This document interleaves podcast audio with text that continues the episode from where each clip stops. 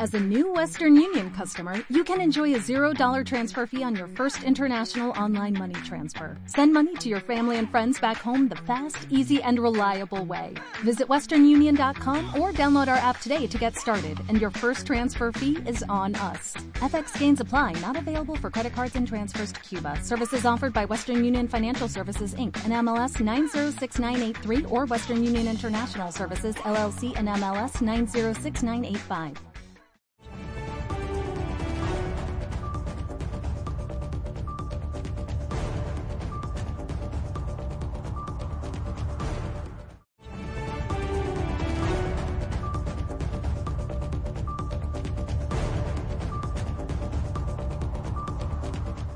¿Cómo están amigos de TPAC Noticias? Un gusto saludarlos en este tiempo de elecciones en el municipio y prácticamente en todo el país.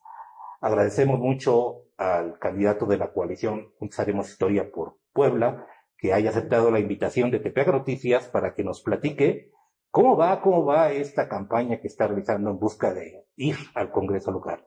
Presidente, antes que nada, buenas tardes y bueno, ¿cómo va tu campaña? Gracias, mi querido Marco. Saludo con mucho aprecio a todo el auditorio de Tepeca Noticias, que sin duda hoy por hoy es el más amplio que hay en la región.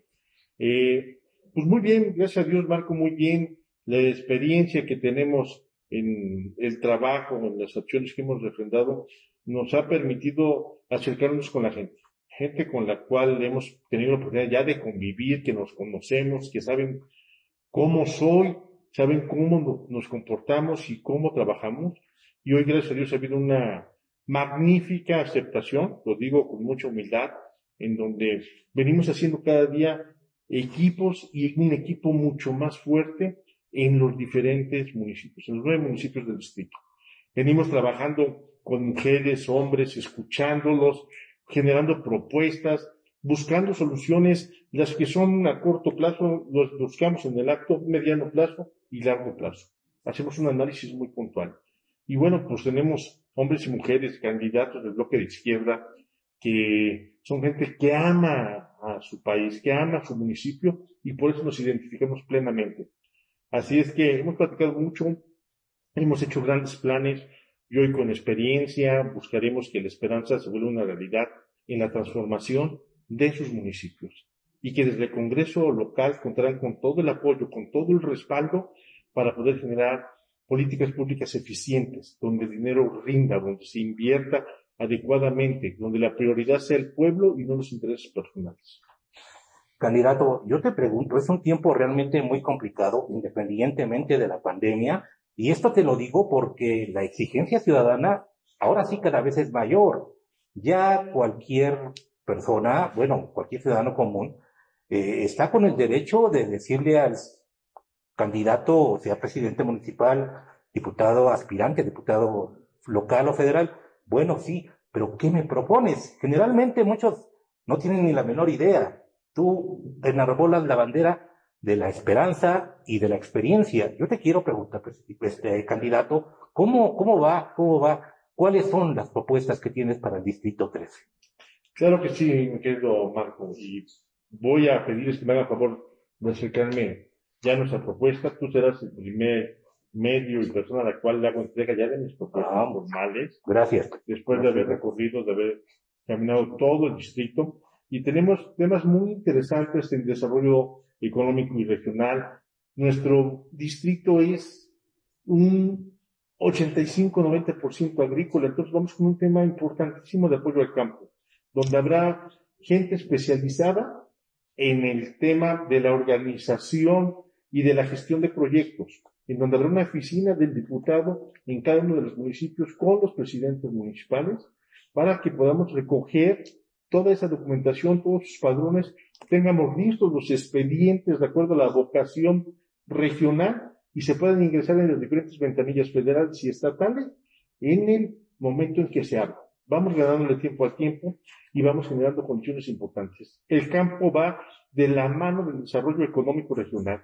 Por eso es fundamental la promoción de programas de apoyo regional para el desarrollo de zonas agrícolas, para buscar los temas de comercialización directa y evitar intermediarios. Que esto genere un gran tema, porque es un programa que se ha echado a andar, pero que no se ha aterrizado en la región y que hoy lo vamos a generar, más allá de las famosas organizaciones que muchas veces lo único que hacen es lastimar y muchas veces timar a nuestros campesinos.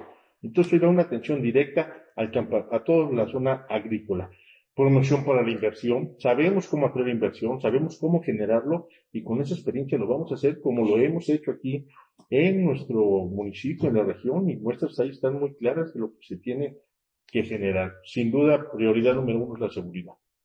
Entonces ahí tendremos que echar mano de nuestra misma experiencia para hacer una coordinación plena y poder generar los enlaces con los municipios para que capaciten, para que destinen el recurso necesario, para que puedan eh, tener policías capacitados, pagados y bien equipados. Pero también buscaremos que desde el Congreso haya una etiquetación especial con mucha fortaleza para el tema de seguridad, en el tema de la asignación de recursos, pero también el respaldo, el apoyo, la gestión para generar las condiciones necesarias y se haga un gran equipo entre autoridades federales, estatales y municipales para poder atacar todo lo que es el delito del fuero común, que es la correspondencia de nuestros amigos los presidentes municipales. Ayuntamientos con finanzas sanas es parte de lo que tenemos que buscar con ellos. Asesorar, generar, acercar con respeto absoluto a su autonomía, pero sí invitarlos a que haya unas finanzas sanas.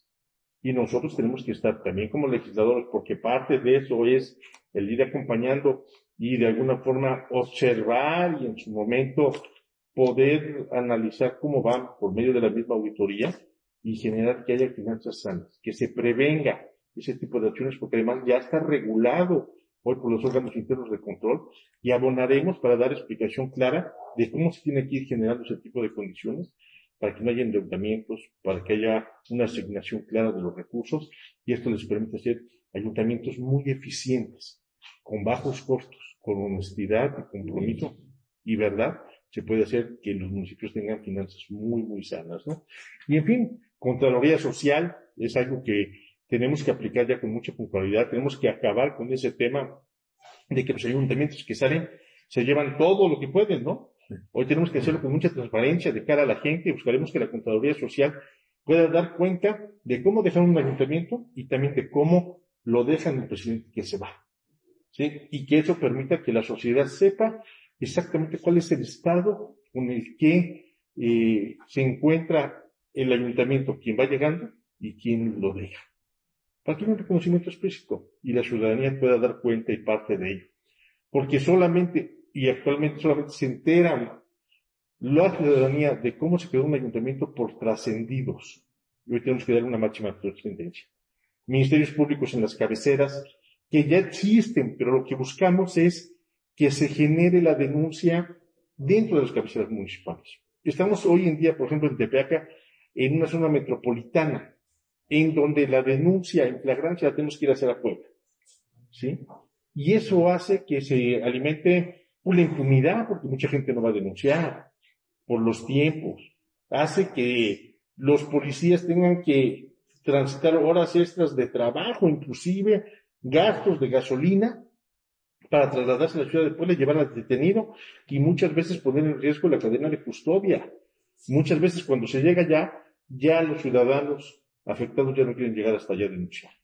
Entonces hoy necesitamos que esa denuncia regrese a nuestro municipio. Tenemos ministerios públicos, investigadores, pero necesitamos que la flagrancia se esté denunciando en las cabeceras para servicio de la ciudadanía. Y con ello también buscar que le demos vida a esa denuncia en línea para que también puedan ser notificados ya en qué mesa está llevándose a cabo, desarrollándose su, su, este, su carpeta de investigación. Y ya le pueden dar un seguimiento más fluido, ¿no? Combate a la corrupción, creo que es fundamental que sigamos aplicando las reglas que ya existen, pero en verdad aterrizarlos a los municipios, para que ese combate a la corrupción sea una realidad, ¿sí? Y sin duda también estaremos buscando que se puedan certificar, que se puedan certificar con los ISOs y las herramientas que hoy se pueden aplicar a los municipios para que eso permita que tengan confianza la ciudadanía, pero también les abran las puertas con la iniciativa privada, sabedores de que son ayuntamientos que se comportan con honestidad y transparencia. Se puede hacer, se ha alcanzado y ha dado magníficos resultados. ¿eh? y a las pruebas me remito. No puedo hablar de ello por ley, pero que hablen los hechos, no las promesas ni las palabras, ¿no? Y sin duda la parte fundamental es el tema de generar leyes que regulen la sana convivencia, que permitan limitar el actuar de las autoridades para que no se cometan abusos ni violaciones a los derechos humanos, pero también que ordenen eh, la conducta de todos los ciudadanos dentro del ámbito social. Es fundamental eso.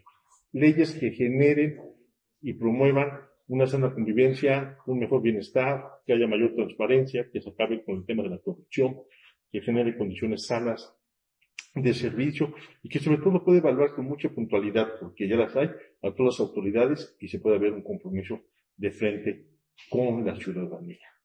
Es parte de eso, es muy amplio el tema, pero estamos enfocados en el campo, en la economía y en la administración pública transparente, ¿sí? Y que dé servicio a los ciudadanos.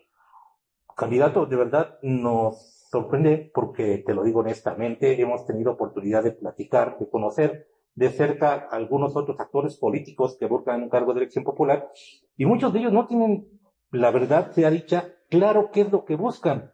En cambio, ya nos estás presentando una serie de propuestas que tienes de aplicar en los distritos, en los municipios del distrito 13. Nos llama muchísimo esta atención este punto de Ministerio Público en cabeceras, porque realmente, efectivamente, toda la región se ha visto sumergida en una situación un poco complicada en cuestión de la inseguridad. Y este asunto que tú propones realmente va a contribuir de manera significativa a fomentar la cultura de la denuncia. Eso es lo que buscamos. Y es muy importante este tema que comentas, Marco, porque reitero, hoy en día, si detenemos o se detiene algún ladrón en flagrancia por una bicicleta, ¿sí? Por un tema menor, no sé, a lo mejor entró a una casa, sustrajo una televisión, ¿sí? Lo tienes que trasladar a Puebla para que allá se levante la denuncia. Muchos ciudadanos deciden ya no ir. Por el tiempo, por la carga de trabajo que existe allá, porque los ayuntamientos tienen que poner tres, cuatro policías para que, que fueron los que intervinieron y que tienen que estar allá para su declaración. Se pone en riesgo la pena de custodia en esos tiempos, se corren riesgos, gastos innecesarios. ¿sí? Pero sobre todo, claramente dices, hay que limitar el tema de la denuncia, pero al no hacerlo acá en la cabecera, lo que genera es impunidad. Por años, por años, siempre se ha denunciado en Tepeaca la flagrancia. ¿Sí? Y en el distrito todo el mundo está acostumbrado a venir a Tepeaca. Ah. ¿sí? Entonces hoy no lo hacen así y tienen que ir hasta Puebla. Los paisanos muchas veces no quieren ir. Entonces, sí abona el tema de la impunidad. Entonces, hoy hay que generar esas condiciones. Es un tema muy importante para el tema de una impartición de justicia pronta y expedita, pero que haya una denuncia clara también que se pueda generar.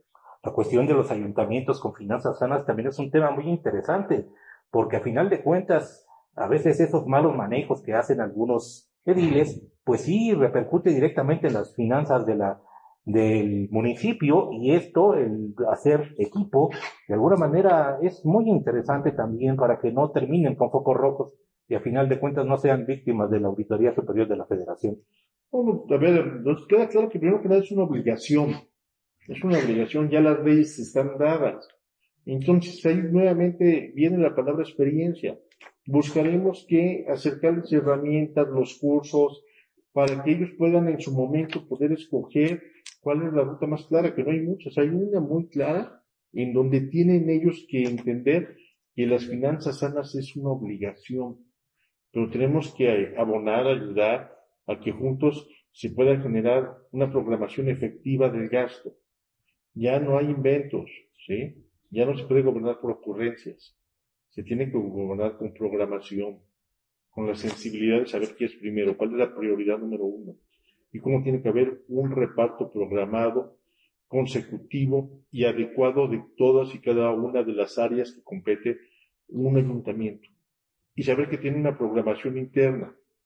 Y saber que tiene una evaluación interna por el órgano interno de control de cada trimestre para saber cuáles son las metas. Hay mucha planeación ya y tenemos que abonar a ese tema. Queremos que los nueve municipios sean municipios exitosos, con finanzas muy sanas, que generen transparencia, que les permita darle cuentas claras a la ciudadanía y que haya una confianza plena.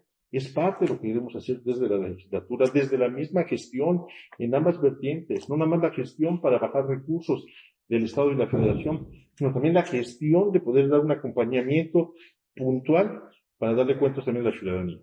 Porque no es lo que nos preguntan, oye, y después como diputado, ¿qué seguimiento le dice a la, autoridad municipal? ¿Sí? Entonces, para no darle seguimiento, mejor les vamos a dar acompañamiento. Muy bueno. Y yo te quiero hacer una pregunta, una pregunta que hace mucho frecuentemente la gente de la región y lamentablemente esta imagen que se tiene de todos estos municipios que es el denominado Triángulo Rojo. ¿Es posible ya de una manera definitiva revertir esta situación? y ya no decir tanto, no, pues la zona de Tepeaca, toda esa zona de que está eh, conurbada es un triángulo de inseguridad, de robo. ¿Es posible, es posible revertir esto, presidente? Perdón, candidato. Por supuesto que sí. Yo estoy en contra y, y les pido a todos los amigos, a todos los medios de comunicación, que ya no nos sigan etiquetando con eso. No somos un triángulo rojo. Somos una región de gente de trabajo, de gente de bien, de familias, ¿sí? Que se ganan todos los días el pan que llevan a su casa con el sudor de su Yo voy a hacer una campaña frontal para que generemos esas condiciones. Y los, tenemos que, tenemos que empezar somos los mismos habitantes de acá, que demos cuenta de las cosas que nos hacen sentir orgullosos, de, de cómo amamos a nuestro pueblo y por eso lo enarbolamos, lo, lo ponemos al frente y tenemos que hablar más de las cosas buenas, que son mucho más que las cosas malas que suceden. El tema de la delincuencia es un tema que no es exclusivo de la región. Si fuera así, ya serían pueblos fantasmas. Y no es cierto, son pueblos vivos. Pueblos que producen, ve el campo verde, la gente trabajando en el campo, produciendo, surtiendo para diferentes partes del país y del mundo.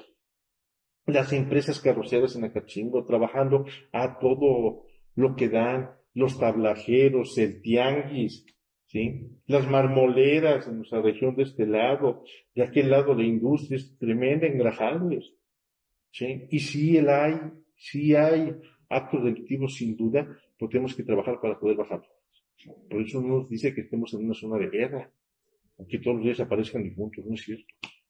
No es cierto, yo invito a toda la gente a que hablemos con verdad de lo bello, lo hermoso y lo grandioso que son nuestros municipios, de lo grandioso que es nuestra región que es una región que todos los días está luchando y está poniendo al frente gente exitosa, estudiantes de bien, grandes profesionistas, ¿sí? Y que aquí las condiciones para que cualquier empresa venga porque son municipios seguros. Las inversiones siguen llegando, ¿eh? Las inversiones siguen llegando y eso es un tema fundamental, donde no estamos en este. Alguien nos puso ese mote y nosotros hemos dejado que nos sigan nombrando así. Ya no hay que permitirlo, amigos. ¿Sí? Somos una región de trabajo, gente de bien. Prácticamente ya final, candidato, yo te pregunto, ya eres, eres de los pocos que ahorita están aspirando a este cargo de diputado local, que ya tienes una experiencia y vemos, vemos que tu bandera está enfocada a la experiencia. ¿Es clave la experiencia para ser diputado? Es fundamental, es fundamental, Marco. Tienes que hablar de hechos, de realidades, de saber cómo se mueve el Congreso, de saber cómo se genera, cuáles son las puertas que tienes que tocar, cuáles son tus alcances, qué sí es lo que está permitido. No se permite engañar a la gente. ¿sí? Somos gestores, nosotros no generamos obras. Y nadie prometiendo calles y eso no es cierto, está mal. Nosotros lo que tenemos que generar es gestionar, hacer, acercar recursos y entonces lo que se baje bajará por medio de los presidentes municipales, que son los autorizados para ejecutar obras y acciones. Entonces estaremos gestionando con mucha puntualidad y buscaremos orientar con los presidentes municipales cuáles son las obras más prioritarias de acuerdo a lo que recogimos como sensibilidad. Pero el que tiene la decisión es el honorable capitán. Dos, es fundamental la verdad, el compromiso, la honestidad. Por eso la experiencia nos tiene que permitir decir con mucha puntualidad qué es lo que hemos realizado en nuestra labor como funcionarios públicos y que hablen los hechos, no las promesas. Que hablen las realidades, las acciones, no lo que pretendemos generar en un tema de oferta política. Porque la oferta política tiene que ir sustentada con hechos. Y yo puedo decirles que en ese aspecto mis acciones que son conocidas de todos. Las que hemos generado como legisladores y como autoridades municipales están a la vista de todos los ciudadanos. Por eso les puedo decir que lo que estamos comprometiéndonos a hacer en el distrito lo vamos a llevar a cabo. ¿Cómo te ves el próximo 6 de junio?